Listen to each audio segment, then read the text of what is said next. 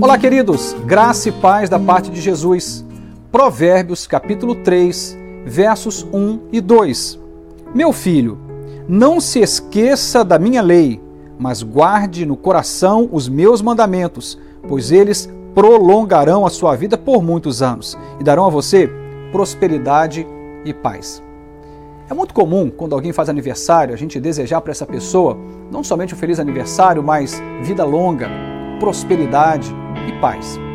Também é comum na virada de ano, quando a gente começa a romper com o ano velho, abraçando o ano novo, a gente deseja a mesma coisa: prosperidade, paz, vida longa.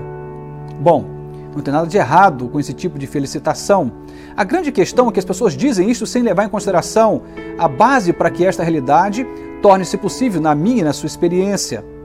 Porque aqui temos uma premissa, aqui temos um a priori, e esse a priori é o quanto a palavra de Deus, os mandamentos de Deus são importantes para nós e o quanto nós o guardamos em nosso coração. Quando ignoramos a vontade de Deus, não podemos esperar prosperidade. Quando olhamos a palavra de Deus e infelizmente nós viramos as costas, rejeitamos o que Deus está nos orientando, não dá para poder esperar ter paz. Quando a gente simplesmente faz de conta que a Bíblia não é uma resposta para mim e para você e a gente passa a ignorá-la, bom, não, não dá para a gente também esperar longos dias. Porque o que Salomão está dizendo é que vida longa, prosperidade e paz tem tudo a ver com quanto somos capazes de amar a Jesus, obedecer a Sua palavra e andar nos seus caminhos. Não tem mágica, não tem um segredo, até porque está revelado tem, na verdade, um princípio, e o princípio é a obediência. É proporcional ao quanto somos capazes de obedecer à vontade de Deus. A grande questão é que vivemos num mundo cheio de relativismos. Tudo tornou-se um ponto de vista. E parece que a verdade também. Se tudo é um ponto de vista, eu diria não há verdade. A grande questão é que o meu e o seu ponto de vista até pode ser relativo, porque diz respeito à nossa experiência particular, ah, inclusive, como já tenho dito, os nossos achismos, mas a opinião eterna de Deus, ela é sólida. Não é apenas um ponto de vista, é a verdade absoluta.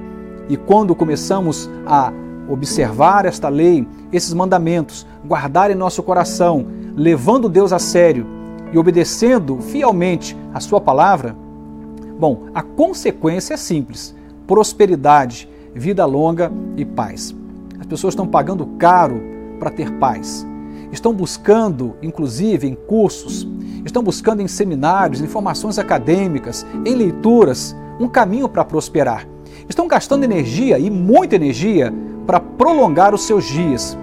Dietas, exercícios físicos, uma medicação, um tipo de complemento ou suplemento alimentar. E aí nós vamos encontrar na ciência vários caminhos, todos eles tentando de algum modo prolongar a vida do ser humano. É tão simples que parece não ser verdade. Eu queria que você pudesse pôr à prova esta palavra que agora te ofereço ou compartilho contigo. Não é minha, é a palavra de Deus.